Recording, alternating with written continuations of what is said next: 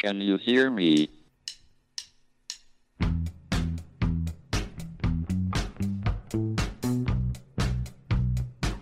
Houston, we have a problem. It's one small step for man, Now I am become death, one giant leap for mankind. the destroyer of worlds. Eureka! Nos Bastidores da Ciência, um podcast da Molecular JE. Ora, sejam muito bem-vindos a mais um episódio do nosso podcast molecular. Hoje comigo tem aqui o Rafael. Boa tarde, Rafael. Olá, olá Hugo. Ah, desde já, muito obrigado ah, por te- teres tirado um bocadinho do teu tempo para estar, ah, para estar aqui comigo neste, neste bocadinho que vamos aqui passar os dois juntos. Ah, Rafael, ah, fala-me um bocadinho ah, de qual é que é o teu percurso académico, como é que chegamos, como é que chegamos aqui hoje. Então, eu nasci em Coimbra, Uhum. portanto, todo, toda a minha educação foi feita ah, aqui em Coimbra, desde o ensino básico até o ensino secundário. Andei na, na Escola Secundária Infanta Dona Maria.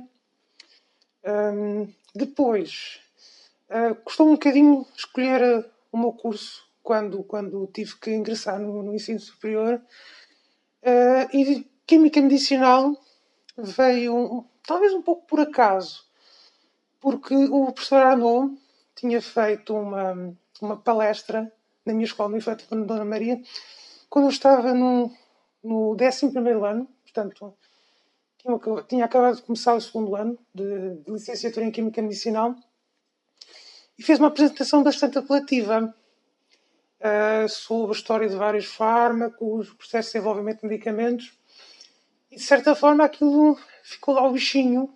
E passado um ano e tal, quando me deparei com a escolha, eh, apesar de ter equacionado outros cursos, pensei que Química Medicinal seria um desafio importante, eh, tendo em conta o- a atualidade, as necessidades de sempre desenvolvimento de de novos fármacos, novas moléculas. Hum, porque a linha da saúde hum, precisa de, de muito mais inovação do que aquela que há, porque cada vez assistimos a mais doenças, eh, a mais necessidades terapêuticas.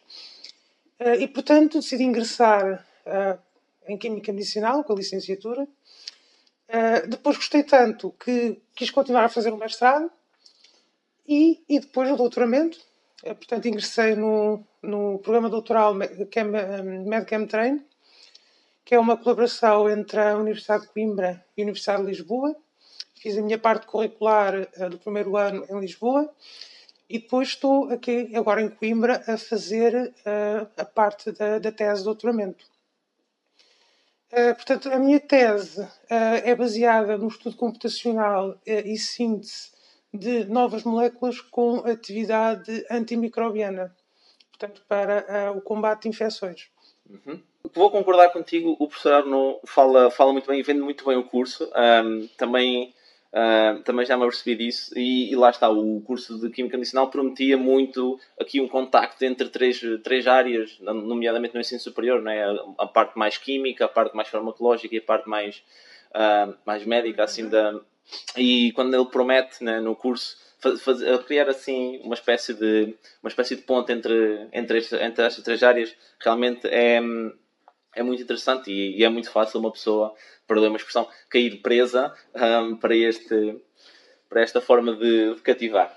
Como tu disseste, o teu título então, o, o teu título não, a tua tese revolve acerca de estudo computacional de moléculas com propriedades antimicrobianas, né? Hum, como é que, assim, muito rapidamente, hum, para as pessoas que nos ouvem, o que é que, o que, é que tu fazes? Co- Como é que se processa, como é que se processa este, este design computacional e esta síntese da- das moléculas hum, que tu fazes no teu, no teu doutoramento? Uh, portanto, assim, há, há muitas metodologias uh, para design computacional.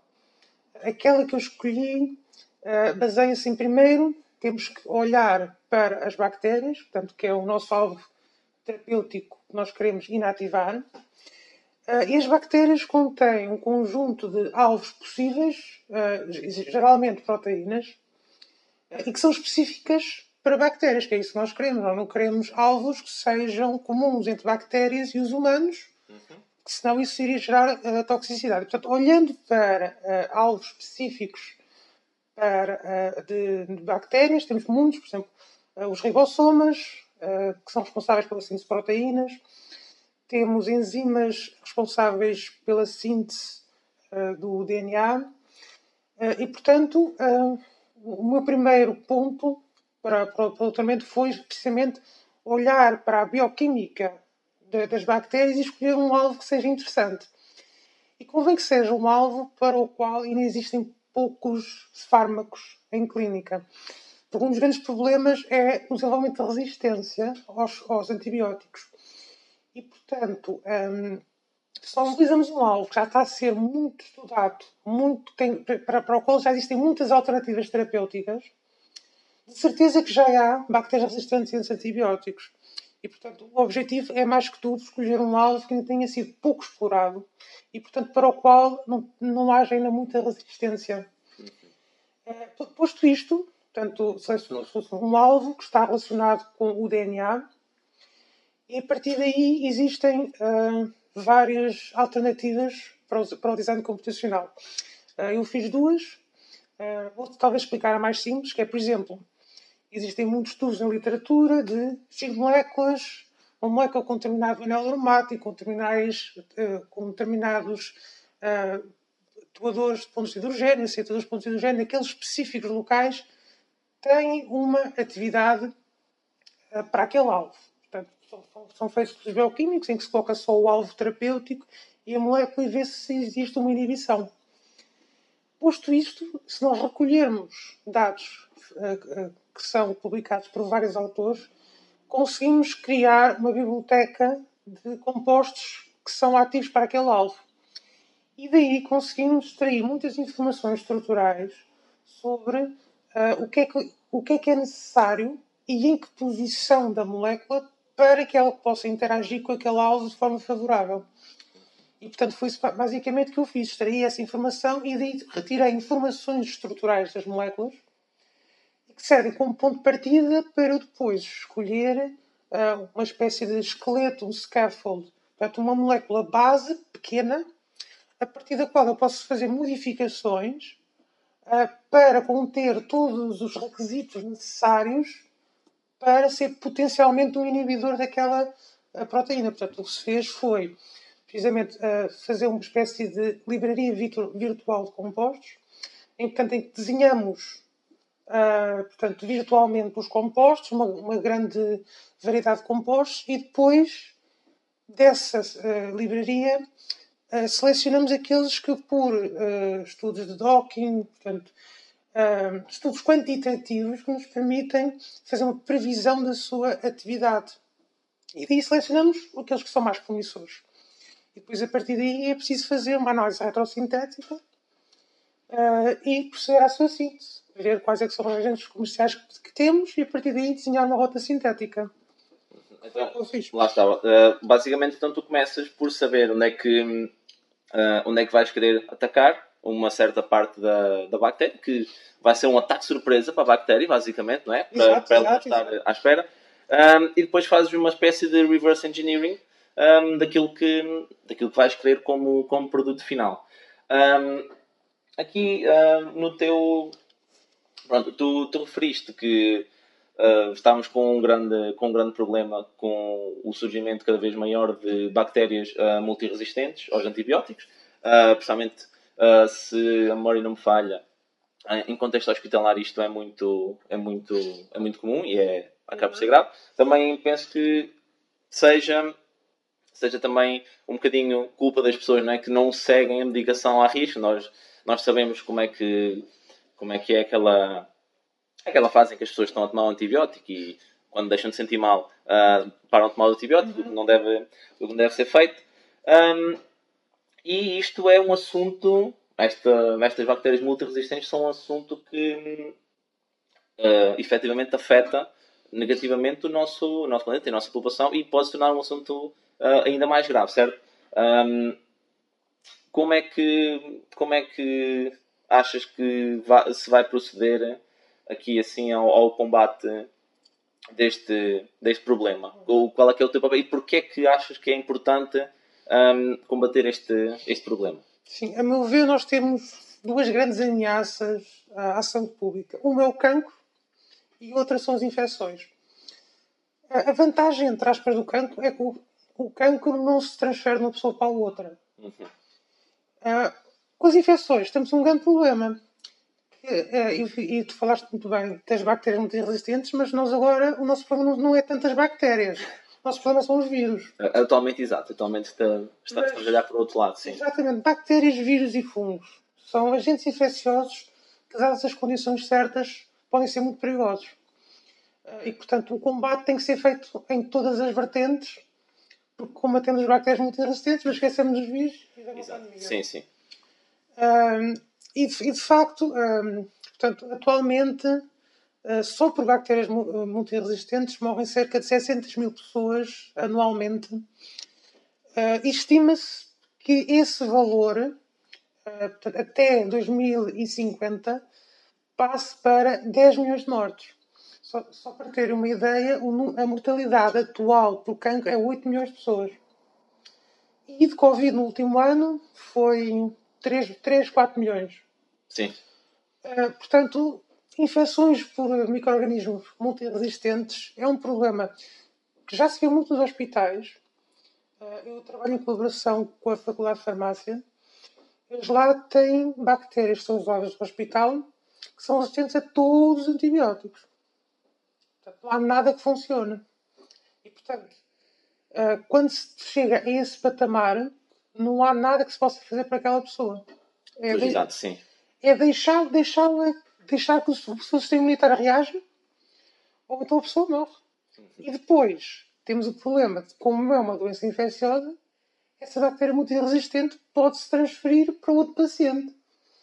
Ah, e portanto pode- podemos, estamos a caminhar para ahm, uma altura em que os, os antibióticos que eram considerados como uns agentes milagrosos, porque matavam todas as bactérias no início do- dos, ahm, da década de 40 eh, do século passado, em que foi quando foi descoberta a penicilina, Sim. era maravilhoso. Sim, sim. Matava tudo. A, a bala mágica, a chamada bala mágica. Exatamente, a bola mágica.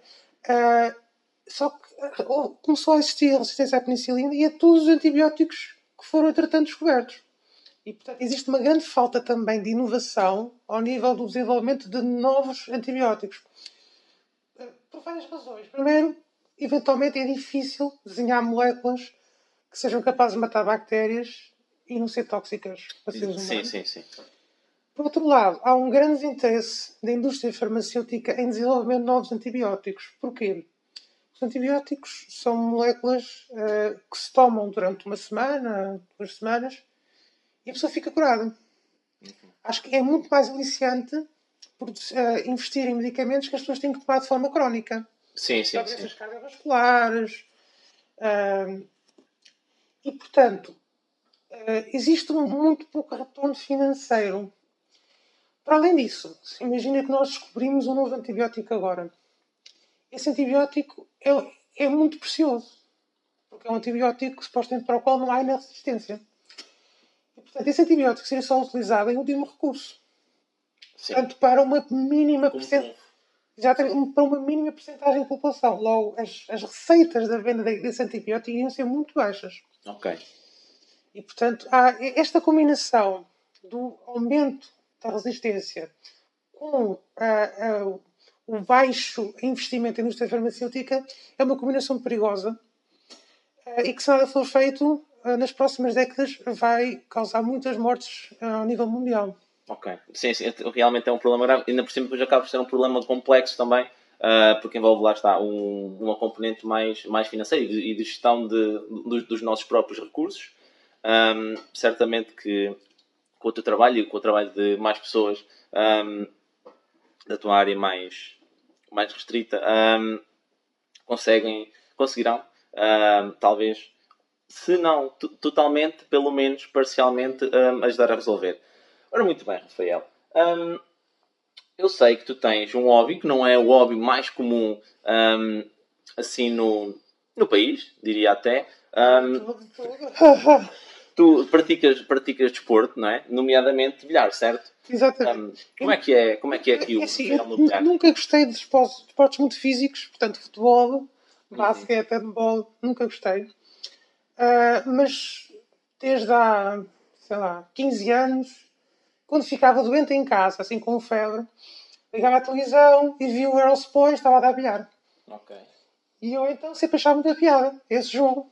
A, a tática, a coordenação motora que é preciso ter. Ah, mas durante muitos anos fui apenas, via apenas no Eurosport, sem, sem grande consequência. Eres apenas só amante do desporto. é? Exatamente. Ah, depois, juntamente com um amigo, já sei lá, sete anos atrás, ele comprou uma mesa e então eu ia de vez em quando à casa dele jogar. Então foi aí que eu ganhei o gosto por praticar.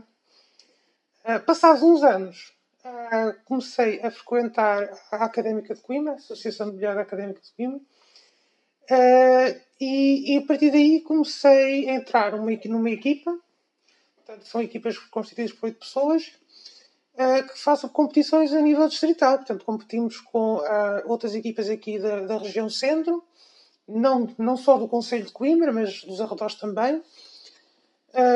É claro que agora com a pandemia. Ah, Foi, um desporto afetado. Assim, assim como todos os outros. Exatamente, foi severamente, mas é claro que para o futebol há muito dinheiro, há dinheiro para testes e realiza-se. O bilhar esteve muito tempo suspenso durante muitos meses, acho que só retomou talvez em maio. Ok. Então, muito recentemente. Sim, sim, e portanto foi tudo feito à pressa, o resto do campeonato. Ah, mas eu, eu só vou voltar a competir, espero eu, em setembro, já plenamente vacinado. Ok.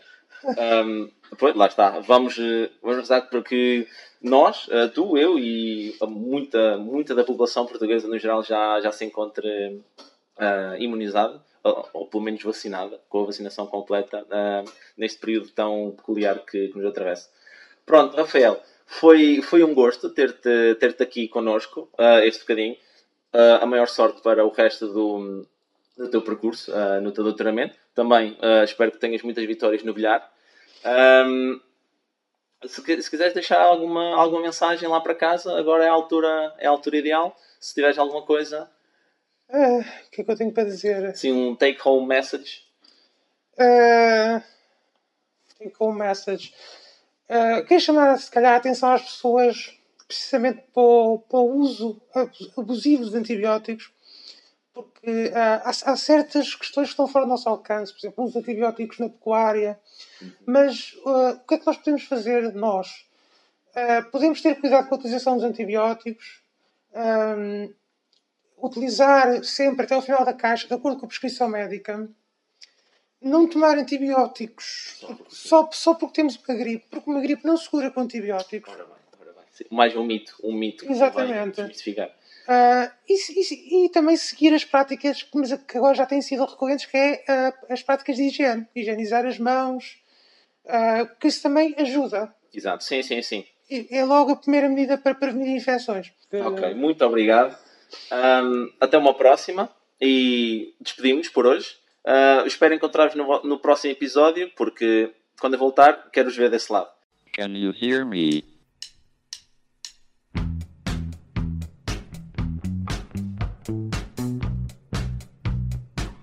Houston, we have a problem. It's one small step for man, Now I am become death, one giant leap for mankind. the destroyer of worlds. Nos Bastidores da Ciência, um podcast da Molecular JE.